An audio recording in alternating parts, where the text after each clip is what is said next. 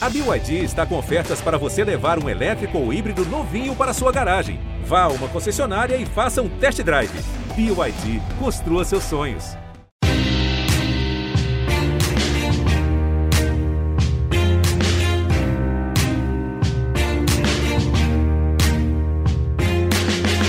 Olá, ouvintes do GE, eu sou o Rodrigo Capello, este é o GN Jogo. Hoje nós vamos falar de impostos, tributos. Calma, não desliga ainda porque vai ter David Beckham, Cristiano Ronaldo, Barcelona, Real Madrid, enfim, futebol europeu pelo viés tributário. Para esse episódio, eu tenho a participação do Marcos Catão. Ele é advogado. Tudo bem, Marcos? Tudo bom, Rodrigo? Um prazer. Me fala o nome do seu escritório, é CTA Advogados. Tem uma segunda parte, eu tentei aprender aqui enquanto a gente falava em off, mas eu me embananei. Fala você. É, Catão e Tocantins Advogados, CTA, associado ao ECIR, que é um escritório espanhol. E também sou professor aqui da, da Universidade Complutense de Madrid, ah, no curso de Direito Esportivo.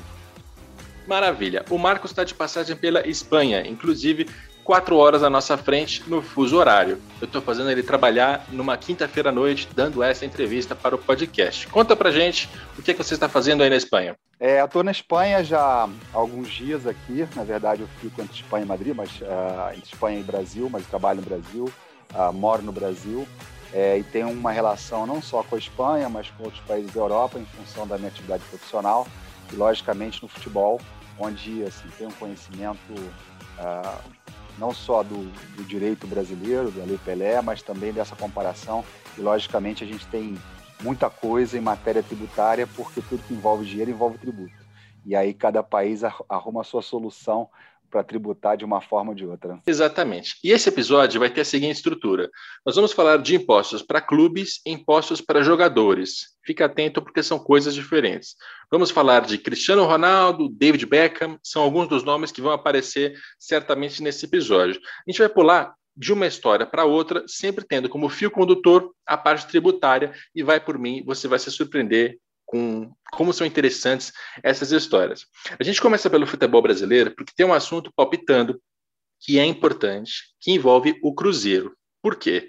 O Cruzeiro vendeu para o Real Madrid em 2015 o Lucas Silva, um jogador que estava bem cotado na época, é, ele saiu do Real Madrid depois, chegou aí para o Grêmio. Não sei muito bem mais o que aconteceu do Lucas Silva, mas o fato é que ele saiu em 2015 por 15 milhões de euros, o valor que foi publicado pela imprensa na época, e houve depois uma controvérsia tributária. O Marcos vai explicar direitinho para a gente, mas basicamente o fisco espanhol está cobrando imposto sobre a transferência de maneira retroativa.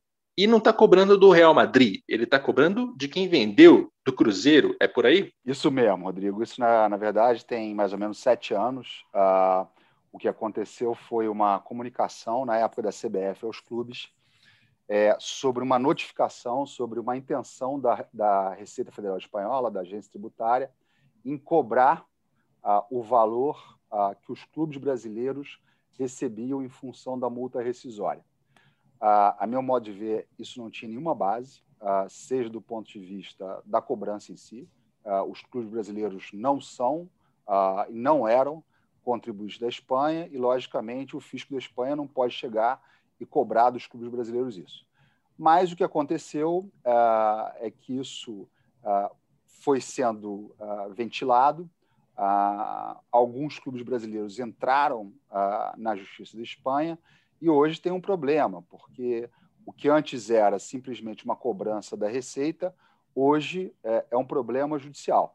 Uh, a minha visão é que isso é uma pretensão sem menor sentido. Uh, se o fisco da Espanha quiser cobrar alguma coisa sobre um pagamento de um clube espanhol para um clube brasileiro, que cobre do clube espanhol, é assim que funciona em matéria de tributação internacional, mas não cobrar uh, dos clubes brasileiros. Essa história, só para terminar, Rodrigo, essa história veio de um. Foi uma, foi uma interpretação feita pelo fisco da Espanha toda torta, porque isso foi uma. A venda do James Rodrigues naquela época para o Real Madrid. O James veio do Mônaco.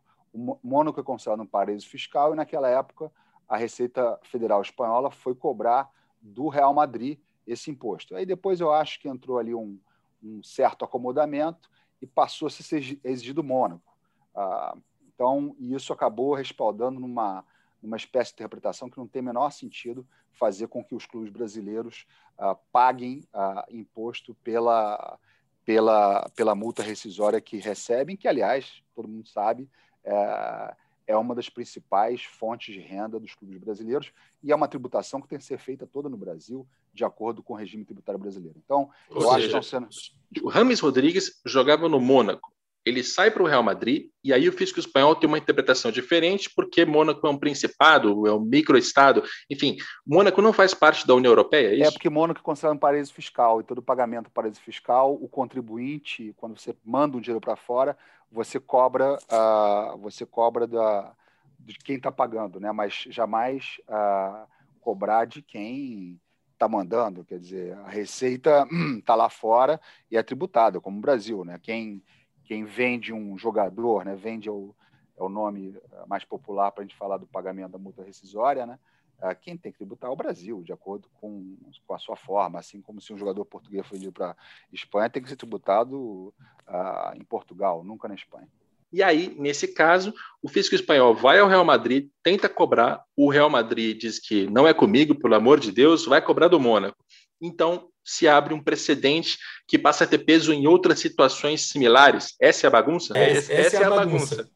Essa é a bagunça, e logicamente, né, tem uma coisa, Rodrigo, se chama é, concorrência fiscal internacional. Né?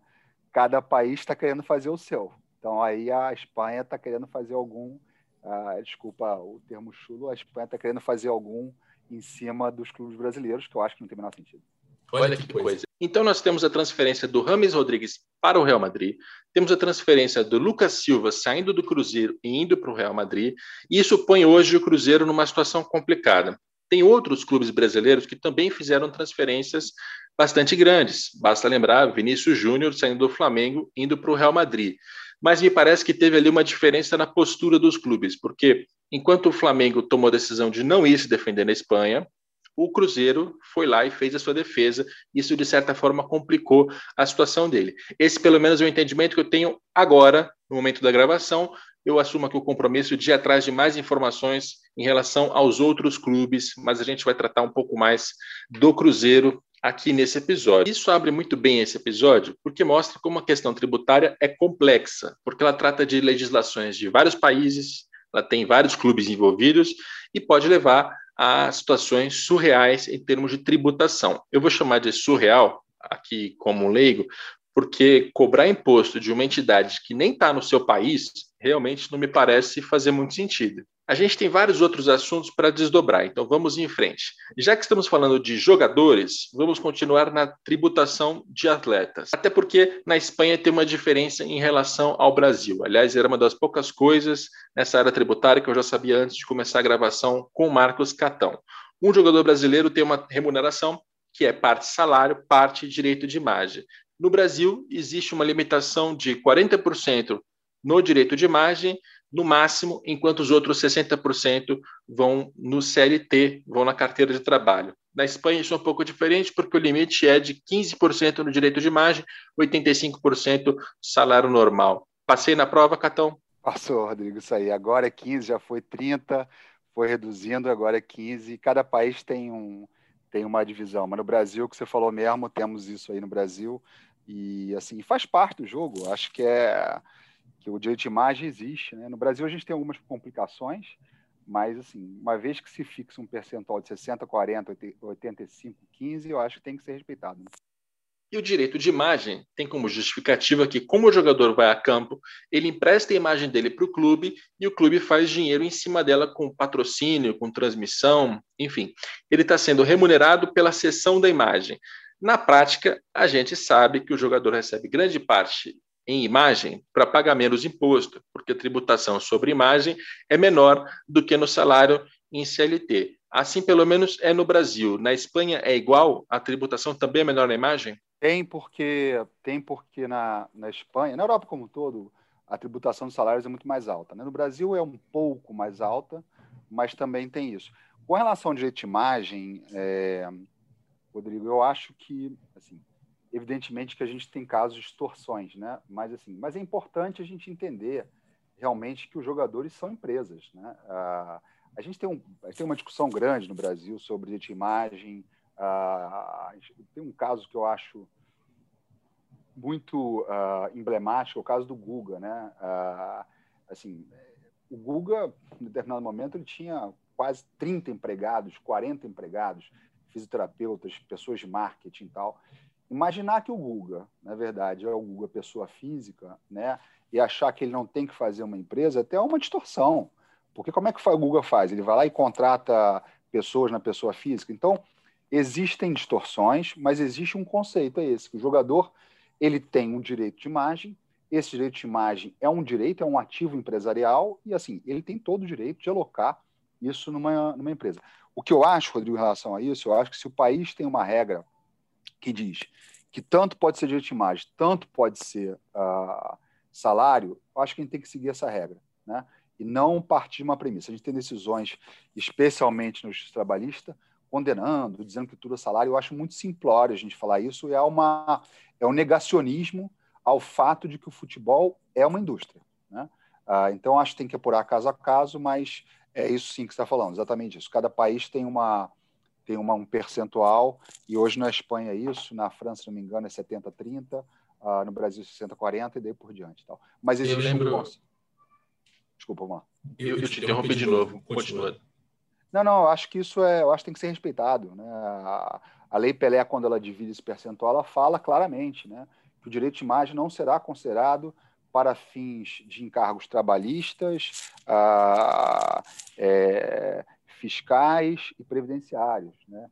A gente teve uma decisão há pouco tempo no STF muito boa, dizendo que, olha, que é possível você segregar direito de imagem ou não. E aí você tem caso a caso. Se você pegar, por exemplo, o Real Madrid, é impressionante. Né? O Real Madrid, todos os jogadores são obrigados a usar a Audi. Né? Chega no final do ano lá, o Audi chega lá, dá um carrinho novo para cada um deles tal. Então, isso existe um, um acerto. Acho que no Brasil também ah, nós temos exemplos virtuosos de, de casos de exploração de direito de imagem. Isso é uma coisa boa para o jogador e uma coisa boa para o clube também.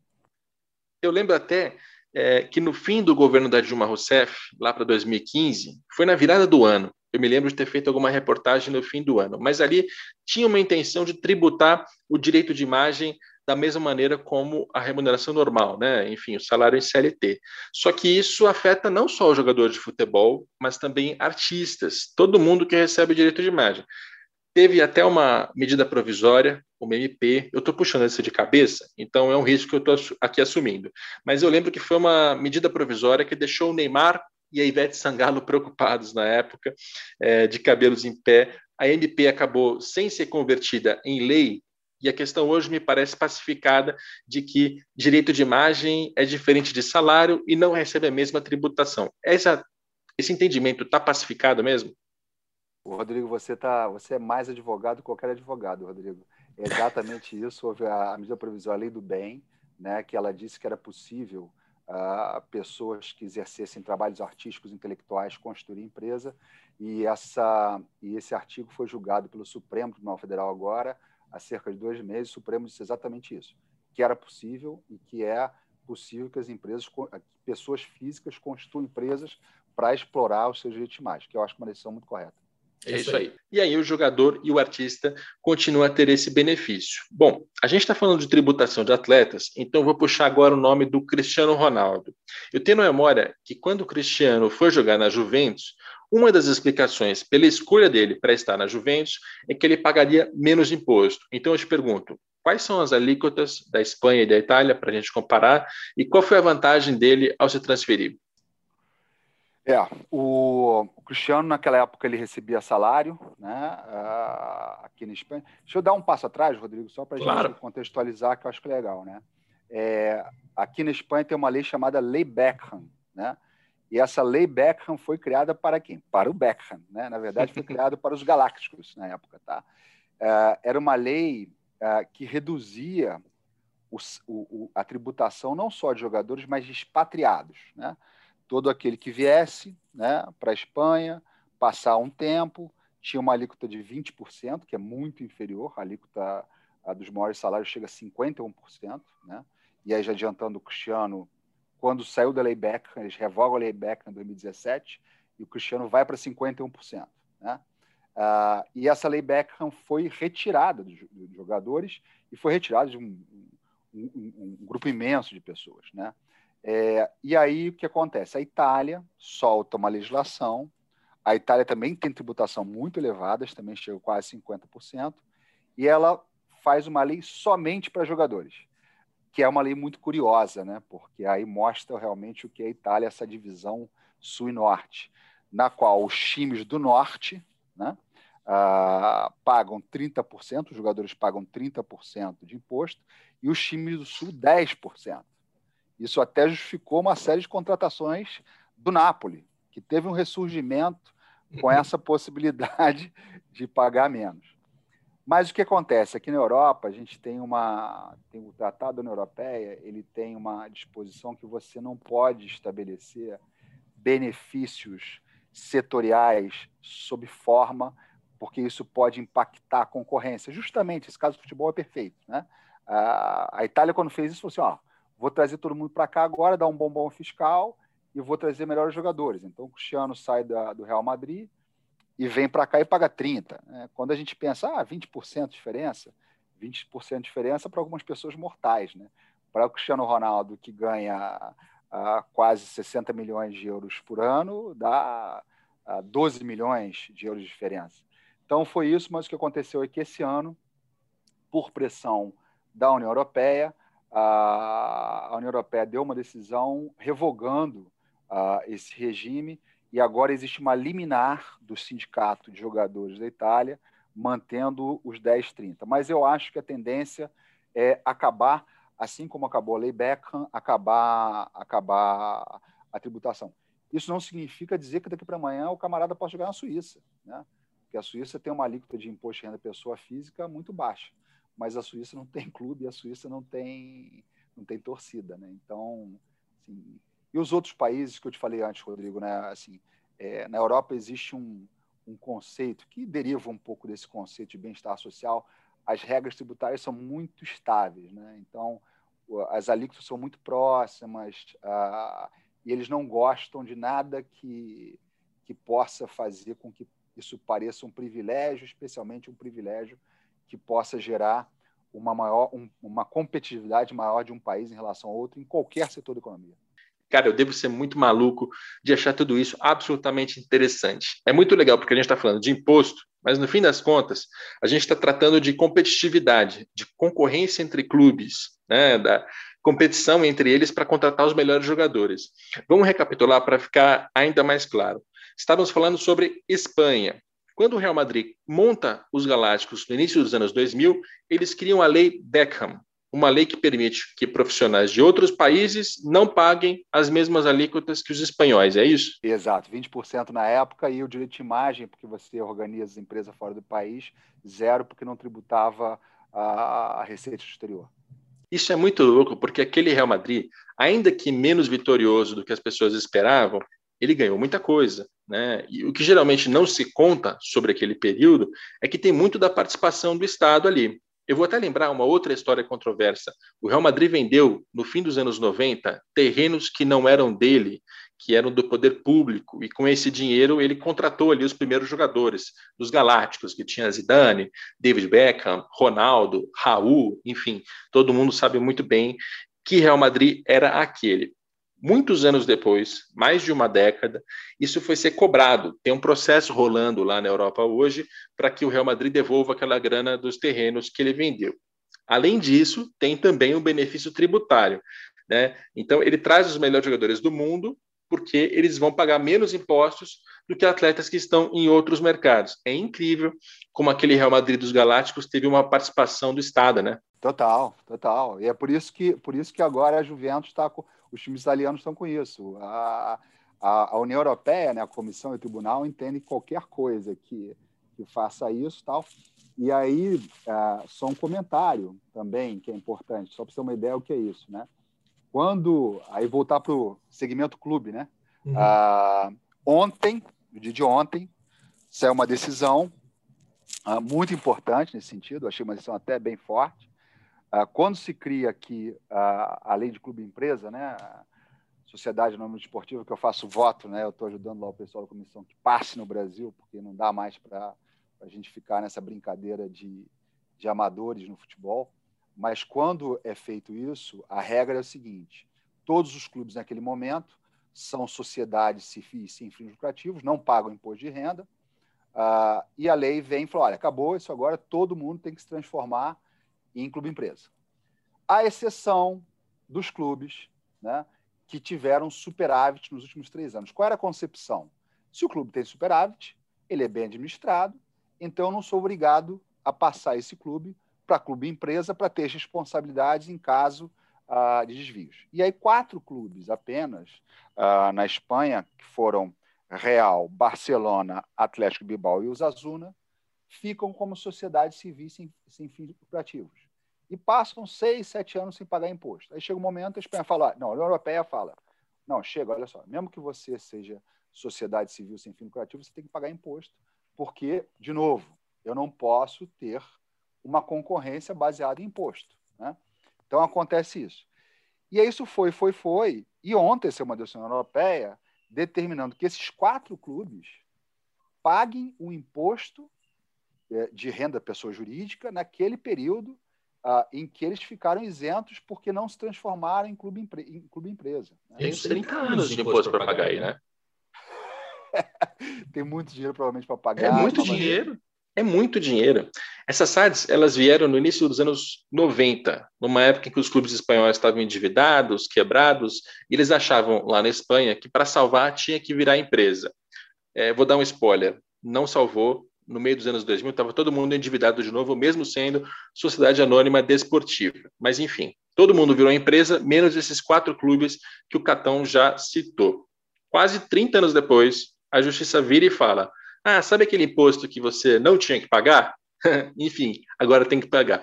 É, é, curioso, né? Porque é mais um benefício que aquele Real Madrid que a gente acabou de falar, né, vindo do Estado, é mais um benefício que ele teve, além do Barcelona, do Atlético Bilbao e do Osasuna. Mas, enfim, quase 30 anos depois, a justiça vira e manda pagar.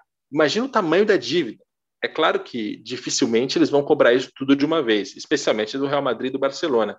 Mas é, de qualquer maneira, é um assunto que vai dar muito pano para manga e me parece uma decisão meio estranha, né? Sem dúvida, mas é uma decisão que. Porque aqui tem um mecanismo que acontece o seguinte: quando há essa decisão, quem é condenado é o país.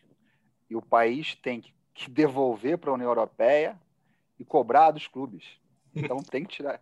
Tem que tirar. E você imagina o seguinte, né? E cobram mesmo, né? Porque aí é o seguinte: ah, eu vou receber o fundo da União Europeia. Não, peraí, olha tem esse dinheiro aqui que você deu de ajuda para seus clubes, aí compensa. E os países vão atrás, hein? Mas é o que você falou mesmo, é, é, é, é algo é curioso, né? Você cobrar retroativamente 25 anos depois, mas é que mostra toda, toda a preocupação que eles têm de ter igualdade e concorrência e não, não fazer com que os países dentro da União Europeia compitam entre si, né? Bom, tem uma janela excelente de uns 25 anos para esses espanhóis. A gente está falando que nesse período teve benefício fiscal para quatro clubes, que o Real Madrid pôde vender terrenos de poder público e ainda teve a Lei Beckham para permitir que estrangeiros pagassem menos impostos. Essa lei existe ainda? Ela existe, mas agora ela, ela é mínima. Ela não pega mais quase ninguém. Na prática, ela existe, mas foi, foi, foi restringida a quase todo mundo. Muito bem. E aí, o Cristiano Ronaldo, bom, não dá para dizer que foi só por isso, né? Claro que ele mudou para a Juventus porque é um grande clube, porque tem uma capacidade de ganhar títulos, como de fato vem ganhando. Mas tem ali uma parte tributária que pesou, né? Que ajuda a explicar a decisão dele. Ele chega na Itália e a Itália tem uma diferenciação para atrair os jogadores. Agora, é, tem uma discrepância entre o que se paga de imposto no sul e no norte. É muito estranho isso, né? Imagina, primeiro, é, para situar quem não conhece a geografia da Itália, a Juventus, em Turim, e a dupla de Milão, a Internazionale e o Milan, os três estão no norte, são os maiores clubes do país. No sul, você tem Nápoles em Nápoles, né, de mais relevante. Então, você faz uma lei para beneficiar um em detrimento dos outros três. Isso explica, em tese, até essa fase boa que o Napoli vem tendo. Que maluquice. Não, tem um, sabe que tem um clube na, na Itália que é engraçado, tem uma grande torcida, também acendeu muito, é o Lecce ah, que é um clube do Sul também, e também acendeu. Mas, Rodrigo, eu acho que isso é, é assim, é bom de explicar. é assim, o que você falou é verdade. Olha só, o, os Galácticos, grande parte do êxito do Galácticos, né? Uh, o Real Madrid vinha de um período de baixa né, e faz aquele hipertime, foi fiscal. E vemos e convenhamos, quer dizer, a, a, a Juventus voltou a ser protagonista uh, no futebol uh, europeu mundial, vice-campeã, também muito em função da questão fiscal. Né? Uh, e o Napoli agora, você falou, também, né? O Napoli até foi eliminado agora da, da, da, UEFA, da UEFA, mas, assim, mas é um clube que nos últimos anos vem protagonizando também, voltando a ter bons jogadores, disputando o campeonato italiano, disputando Champions League, mas é isso. Mas a parte fiscal é importante mesmo. Maravilha, muito bom esse papo, cara. Para a gente fechar um pouquinho sobre Brasil, eu vou aqui migrar de assunto. Você falou sobre o projeto de clube empresa já nesse episódio, e tem um artigo seu publicado na Folha de São Paulo sobre o projeto do deputado Pedro Paulo, um artigo elogioso, inclusive. Eu aqui, sem nenhuma vergonha na cara, vou te dizer que eu achava um projeto péssimo, cara porque ele colocava muito benefício para a migração para o clube empresa e não tinha nenhuma contrapartida, nada que fosse de fato estimular a boa administração. Eles queriam mexer na remuneração dos jogadores via hipersuficiência trabalhista, eles davam benefício fiscal para cobrar dessas empresas, desses clubes, né, clubes e empresas, menos impostos do que uma empresa comum, e eles ainda tinham também a, a recuperação judicial que era um monstrengo, ela foi toda distorcida nas regras dela para favorecer os endividados. Era um projeto que, que eu não gostava nada. Hoje me parece que esse projeto deu uma caída e que passou na frente a SAF, a Sociedade Anônima do Futebol. Ela foi proposta pelo Rodrigo Pacheco. Rodrigo Pacheco, na época, quem propôs, era apenas um senador. Hoje ele é o presidente do Senado. Então tem uma expectativa de que o projeto vai avançar de que vai criar uma, uma estrutura jurídica específica para o futebol, a Sociedade Anônima do Futebol, a SAF. Lá tem também uma questão tributária. Do que eu conheço do projeto original, eu não sei se ele vai sofrer algum tipo de emenda nesse trâmite legislativo, mas é, vou falar sobre como ele foi concebido pelos advogados Rodrigo Monteiro de Castro e José Francisco Mansur. No projeto original, eles previam um regime especial com prazo para acabar, ou seja, o clube paga 5% sobre a receita em substituição a todos os impostos que uma empresa comum tem que pagar, e isso por um período de cinco anos. Depois ele começa a ser tributado como uma empresa comum. Essa é a opção que sempre me pareceu mais justa, cara. É, os impostos são imposto de renda sobre pessoa jurídica, é, são contribuição sobre lucro líquido, PIS/COFINS, é, principalmente são esses. E toda essa introdução é para o nosso ouvinte entender e também para pedir a sua opinião, mas principalmente para alertar, porque se em algum momento a gente virar empresa aqui, né, alguns clubes virarem empresas, sem ter essa normalização, a gente pode cair numa situação parecida com a da Itália. Né? A gente vai ter alguns pagando menos imposto, como associações, e outros pagando mais como empresas. É, pode gerar um desnível como esse que a gente acabou de comentar sobre a Itália. É, o... deixa eu te falar, Rodrigo. Uma coisa. Eu, eu falei, tanta coisa, né? São tantos assuntos. Não, não, não, mas é bom. entrevistador. Não, São vários assuntos. Não, tem que cortar. Não, excelente. Deixa eu falar até confidencial um negócio que não deixa de ser íntimo, né? Porque exige, existia um grupo, uh, existiam algumas pessoas, como o Mansur, o Rodrigo, que eram mais defensores da SAF, uh, e existia outro, outro, um outro grupo. E aí, a, a gente agora está todo mundo junto, né? Uh, a ideia é ter uma convergência entre o clube empresa e a SAF. Né? Assim, eu acho que é possível. O que não dá mais é para a gente não ter nada. Né? O Brasil adora regular uma porção de coisa e, e adora deixar na baderna uma coisa como futebol. Assim, uh, eu me lembro que na época eu falava com o Pedro Paulo, assim, eu acho que o Brasil tem, além de SAFs ou não SAF, mais controle, Brasil tem um, mercado ah, de capitais, transformar essa, esse pessoal que é sócio torcedor em investidor. Né? O Barcelona, com todo o fato de ele ser sociedade civil, civil sem fim lucrativo, quem descobre lá as falcatruas dos presidentes é um cara que está lá, ah, é um torcedor que está lá, faz parte do conselho. Então, acho que a gente tem que melhorar ah, esses controles. A questão de ser mais SAF, menos SAF, eu particularmente tenho uma opinião assim Uh, eu acho que o modelo da SAF cria uma sociedade anônima específica. Eu acho que criar uma sociedade anônima específica é um negócio complicado. A gente não tem sociedade anônima específicas ah, para outros setores, né? mas eu não posso falar muito, senão o Rodrigo e o, e o Mansur me matam. Né? Então, eu acho que o projeto inicial era bom.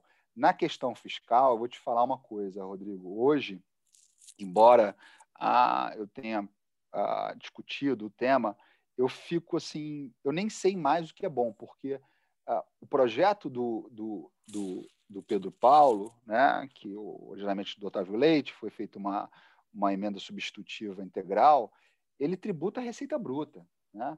Ah, e a verdade qual é? Se você passar hoje em dia os clubes para um regime normal, ninguém paga imposto nenhum, porque só tem prejuízo, entendeu? Então, nem sei se é bom. O, o, o projeto do, do Pedro Paulo, ele faz uma, uma junção. Hoje, os clubes pagam 5% da receita bruta ah, de patrocínio, ah, jogos, e não pagam sobre venda de jogadores. O do Pedro Paulo mantém esses 5% e bota mais 5% sobre tudo isso, mais venda de jogador. Assim, eu acho hoje 10% sobre a receita bruta, você pode ter certeza que é muito pior, é muito mais oneroso do que você botar num regime normal de tributação das empresas, entendeu? Então, essas filigranas podem parecer uh, pequenas, mas assim, eu não acho que ali houve uma, uma intenção de dar uma de dar um, um, um, regime tributário diferenciado. É porque tem uma coisa, Rodrigo, os clubes são muito ruins em termos de balanço. Né? E aí o projeto, quando ele fala um percentual sobre a receita bruta, é justamente tentar simplificar os clubes são muito opacos. Né? E quando você cria a tributação sobre a renda tradicional, a receita e despesa, você tem que ir lá olhar a receita e despesa. Eu acho que os clubes não têm hoje em dia, pouquíssimos clubes no Brasil. Você mesmo tem uma reportagem dizendo que na época foi super polêmica, dizendo: olha, a gente tem hoje só quatro clubes no Brasil, cinco clubes no Brasil. Mas a verdade é essa. Né? O, universo, universo do, dos clubes brasileiros é muito ruim é muito depauperado. Né? O nível de informação financeira, eu pego, por exemplo, tem um clube aqui, o Getafe, né? eu conheço uh, particularmente uma pessoa do diretoria do Getafe, os caras são organizados, dizer, os caras têm balanço bem feito, os caras têm, os caras têm tudo, sabe, uh, tudo em cima. Então, acho que no Brasil aquela ideia da tributação era para ser uma coisa mais simplificada. Mas acho que o projeto, os dois projetos vão, vão convergir. Eu acho que o Rodrigo Pacheco, agora presidente do, do Senado deve fazer, a gente tem que fazer as coisas. O que não pode fazer é, é ficar. Os, os, os, dois projetos estão há anos lá no Congresso, né? e a gente está vendo os clubes brasileiros quebrarem assim de uma forma assim, avassaladora. Né? É, isso é que não pode acontecer. Eu confesso, é, aqui na minha leiguice, né, assumindo que sou um leigo no assunto, mas me, me choca um pouco que, os, que essa discussão ela sempre vá na linha de quais benefícios o go governo, o Estado tem que dar para o clube para que ele faça aquilo que deveria ser um dever dele, que é encontrar uma estrutura mais sólida, que seja que tenha melhor administração, e isso não necessariamente está vinculado a virar empresa ou não, mas é, os clubes deveriam estar preocupados com isso por si, mas não, o Estado vai dar benefícios.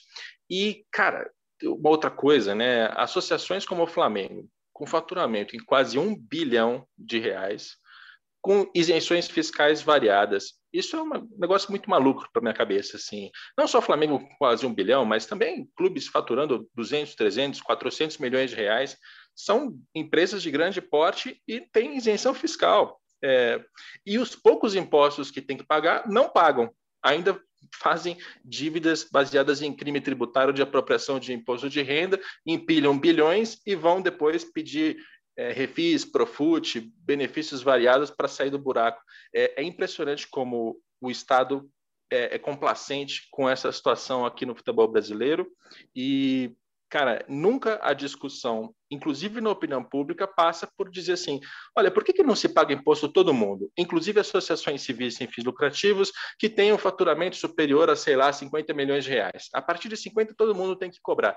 Ah, é simples assim? Lógico que não. Aqui é um leigo falando, talvez ignorante, mas é, o futebol deveria contribuir mais para a sociedade e em relação a tributos, acho que é uma, uma, uma, convicção que eu tenho formado ao longo dos últimos anos. Não, você tem razão, Rodrigo. Acho que sim. A única, a única questão é que, sim, no projeto, eu vou defender de novo o projeto Pedro Paulo, né? Eu concordo com você. Eu acho que tem. Estou defendendo, lógico, né? na Espanha, né? Todo mundo paga igual. Quando cria uma exceção, acho que exceção é sempre ruim. Exceção beneficia a, a ineficiência. Mas a gente tem uma coisa que tem no projeto, assim, a gente precisa passar uma régua uh, no passado. Eu não sei quem vai pagar isso, se vai ser o investidor. Só pode ser que seja o investidor, né? É, eu tenho um, você conhece um pessoal da UI, o Gustavo Azan e o Pedro Daniel, os caras fazem um trabalho ótimo, os clubes e tal. Assim, apesar dos pesares, né? apesar de todo essa dívida que fala Cruzeiro um bilhão, Botafogo 800 milhões, talvez haja um caminho, entendeu? E por isso que tem, eu acho que você falou, acho que você não falou com, com bons olhos, mas eu acho que uma, uma parte que eu nem toquei, né? Ah, o Pedro Teixeira, que, que é assessor do Pedro Paulo, ah, tocou mais isso tal, é a parte da recuperação judicial, entendeu? Eu acho que a gente tem que segregar o projeto seguinte, olha, o clube se mantém, vem uma pessoa que opera, essa pessoa vai ter responsabilidade, que foi o modelo, a, a lei baseou-se muito na, na, lei portuguesa, na lei espanhola, a lei espanhola tem problemas também, tá? A, assim, a Inglaterra foi ótima, nunca foi lei nenhuma, e dado o começo os caras se preocuparam, que eu acho que é uma coisa que tem que preocupar, em mercado de capitais. A Inglaterra se preocupou em mercado de capitais, em trazer gente. Logicamente, tem aqueles príncipes árabes lá tal, mas eu acho que o, o projeto ele, ele, ele, precisa passar uma régua. Né?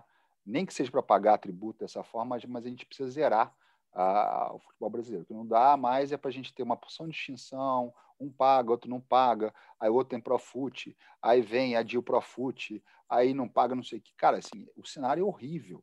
Né? E a gente tem que cuidar uh, dos clubes, sem paternalismo estatal, mas a gente tem que cuidar dos clubes. Né? Eu vou só dar um exemplo, né? você fala que é a intervenção uh, bacana do Estado. Né? Quando a Alemanha ganha a Copa, a Copa do Brasil, o que aconteceu ali? Uh, naquela época, a Deutsche Telekom né, patrocinava todos os clubes e ela era a principal sponsor uh, dos direitos de transmissão. A Deutsche Telekom quebra, quebra e os clubes ficam sem receber. O Estado alemão vem, entra, né, faz um socorro para os clubes, entra naquele processo, identifica e vê quais são os clubes que tinham uma melhor administração, ela entra e redistribui os direitos de transmissão. Ou seja, é o Estado entrando, entendeu? O Estado tem que entrar uma hora. Né? O que não pode é o Estado ficar de fora. Ah, então, assim, isso realmente ah, tem números, tem um estudo da Fundação Getúlio Vargas que fala que o futebol pode ser 5%, 5 do PIB. Eu acho que pode ser mais. Eu acho que nós somos o único país no mundo onde a gente tem uma capilaridade de torcedor. Você pega, pô, Ferroviário, sei lá, tem ah, um milhão de, de, de, de torcedores. Pô, vamos lá, o Getafe deve ter no máximo 50 mil torcedores. Se você botar né, essas pessoas para participarem através da forma correta, que é ter uma participação no capital, a gente vai ter muito mais controle e eu acho que a gente pode fazer um exemplo único uh, de país onde você tenha realmente os torcedores participando ativamente dos clubes através de uma via correta, transparente, que é a via uh, de ações ou cotas de clube. Eu também, também acho, dá para ser bem melhor. Mas tem uma frase sua que eu discordo diametralmente, que é passar uma régua. De jeito nenhum. De jeito nenhum. Até porque isso geraria uma distorção histórica. Do tipo, o Cruzeiro foi campeão em 13 e 14, gastando muito mais do que poderia. Aí tem problemas financeiros em 15, em 16 ele volta, 17 18, duas vezes campeão da Copa do Brasil. Aí acontece tudo que acontece, uma série de crimes, e isso é uma, interpretação de quem fez a denúncia, Ministério Público, investigação de polícia. Vamos passar uma régua? Não, lamento, lamento que o Cruzeirense esteja chateado. E tem que estar chateado porque não foi ele. O dinheiro dele foi usurpado por esses dirigentes. A instituição é vítima, mas passar régua, de jeito nenhum. Se tiver que levar os próximos 10 anos na Série B para ir pagar essa dívida, tem que pagar, porque senão você está sacaneando o Bahia, que fez uma reestruturação administrativa e financeira desde 2013. Está sacaneando até o Flamengo, que fez também seu trabalho, abdicou de investimentos lá em 13, 14, 15. E, e, é claro, tem o Flamengo tem uma cota de televisão maior, é uma outra discussão. Mas só mais um exemplo. Se você agora der benefício e passar uma régua na dívida de quem fez administrações irresponsáveis, em muitos casos criminosas, é, você gera uma distorção histórica, você prejudica quem fez bom trabalho. Eu sou diametralmente contrário vamos aqui para o debate para a gente fechar com a audiência no alto. É, não, deixa olha só, mas assim, deixa eu só entender, não estou querendo ser salomônico, não, mas passar uma régua não é, o, é isso, não. Eu acho, vamos, vamos para um exemplo aqui, uh, é, que é o que eu acho que tem que pagar, eu acho que as pessoas que cometeram crimes têm que pagar, e acho que as dívidas não devem morrer, tá? Uh, porque aí realmente a gente faria o pior possível. Vou botar o exemplo do Flamengo, né? O Flamengo fez tudo certinho nos últimos anos, né?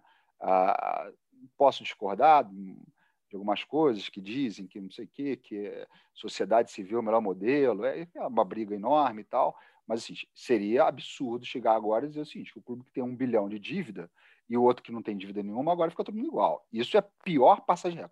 O que eu quero falar de passar régua é o seguinte, você tem um problema hoje, esses, esses clubes têm que continuar, e aí eu faço uma analogia com um tema né, que está surgindo agora os clubes estão fazendo transações tributárias. Né? Não sei se vão conseguir pagar, isso é outra questão. Né? Mas a gente tem que ter um mecanismo que fala assim: olha, meu amigo, tua dívida é de 800 milhões de reais. Você tem que fazer alguma coisa para se virar nisso. Quem não tem dívida, tem nada a ver. A dívida tem que continuar, quem roubou tem que ser punido, uh, mas eu preciso criar um mecanismo. Né? Porque a verdade, Rodrigo, é o seguinte: muitos desses clubes hoje em dia, né, é, as dívidas são geralmente Profut, curto prazo em bancos uh, e fiscal. Né? Uh, o que você falou, atraso de impostos tal. Assim, a gente precisa fechar esse pacote. Né? Olha só, nós não estamos falando uh, de 300 empresas. Né? O Estado precisa entrar e dizer o seguinte: olha, meu amigo, assim, para resolver o problema de Profut, está aqui. Ó, é isso aqui, você tem que pagar em tantos anos. Para resolver isso aqui, vamos pagar em tantos anos. O que não pode fazer né, é deixar para lá, aí finge que cobra, né? É... Então, assim, passar a regra é o seguinte: nós vamos migrar para um outro modelo. Tem um passivo que ficou, meu amigo, se vira. Você vai ter que achar uma forma de dizer como é que você paga. Né? Hum. Vamos voltar ao Botafogo. Né? O Botafogo, eu acho que também foi um blog tem uma vez uh, que eu vi. Uh, os Moreira Salles estavam com aquele negócio: vamos entrar, vamos entrar, vamos entrar. Cara, dá para entrar. Né? O, esse meu amigo da UI, o Gustavo Azan, sempre fala assim: olha só, numa boa, é, ok, é, 800 milhões. 800 milhões de reais hoje são 110 milhões de euros, entendeu? Olha só, tem gente, mercado de capitais, tem gente que vai investir, se investir bem e ganha muito mais dinheiro, Rodrigo. Assim, dá para ser, dá para ser superavitário e dá para pagar as dívidas passadas. Zerar a pedra não é zerar o, não estou querendo alinhar contigo não, mas não é zerar passado não, é a gente criar um modelo novo né, fiscal, de recuperação judicial, a, de transparência, de apresentação de demonstração financeira, de responsabilidade do diretor, a, e dizer o seguinte: olha, você vai ter que se resolver dessa forma, até para ficar claro para o investidor. Porque enquanto a gente não resolve isso, o investidor não sabe, né? O investidor chega, pô, mas aí? É tanto o Profut, é tanto não sei o quê. E eu tenho, assim, eu tenho um medo, Rodrigo, Assim, nada contra o Red Bull Bragantino, eu acho um projeto super bacana, né? Uh, especialmente o que eles fazem no Salzburg, recuperaram um clube e tal. Mas eu tenho medo que esses clubes, que na verdade uh, foram mal geridos durante anos, acabem, né? A gente já tem, a gente está tá tendo assim, brincando, brincando, a gente teve Portuguesa que acabou, América que acabou, tal. Assim, isso é uma coisa que eu aprendi também. É, clube de futebol assim, tem um grande valor que é torcedor, cara. Torcedor, o cara é um cara que é consumidor, é um cara que é preparado, uh, que comunica, entendeu? Então, assim, eu acho que a gente tem que preservar um pouco esses torcedores. Né? Também acho, também acho. Na verdade, eu interpretei uma coisa a partir do seu passar régua, mas era outra e nessa outra a gente está junto. é, e, e, esse medo bate mesmo. A gente tem muitas instituições aqui que são centenárias ou quase centenárias, estão sendo destruídas é, eu só espero que o futebol brasileiro e o Brasil em si ache uma solução que não seja apenas é, dar um perdão de dívida aqui, dar um benefício fiscal ali, não esquecer aquilo ali, ah, vamos em frente, porque isso é o que trouxe a gente até esse estado de hoje. Marcos Catão, advogado, CTA Advogados e Cirra. Acertei? É Cirra, é Cirra, é Cirra, isso, exato. Acertei, acertei. Ufa. Obrigado, Marcos, pela sua participação. Obrigado, Rodrigo. Parabéns pelo, pelo blog, que meus filhos que é, são fã do teu blog, estão sempre lendo. Parabéns, realmente, é o melhor, é o melhor veículo de informação financeira do futebol. Valeu. Valeu. É o segundo episódio que a gente começa com um fio condutor e acaba derivando para falar de clube empresa. Nosso ouvinte vai ver isso acontecer com frequência, porque nesse estado de crise temos que debater mesmo as soluções. E ele falou do Razan. Se você está ouvindo esse podcast e não ouviu o episódio anterior, ouça, porque é sobre o fim do Campeonato Brasileiro de 2020, é, 2021, né? Estranhamente, com a participação do Pedro Daniel e do Gustavo Azan, ambos consultores da UI. Isso, que eu acabei, de, que eu acabei de falar, tá em Roma. Exatamente. Muito bem. Este é o nosso Dinheiro em Jogo. Esse episódio teve a produção do Maurício Mota, excepcionalmente. Leonardo M. Bianchi está de folga, de férias, chinelinho. E esse programa também tem a coordenação do André Amaral e do Rafael Barros. A gente volta na próxima segunda-feira com mais um Dinheiro em Jogo.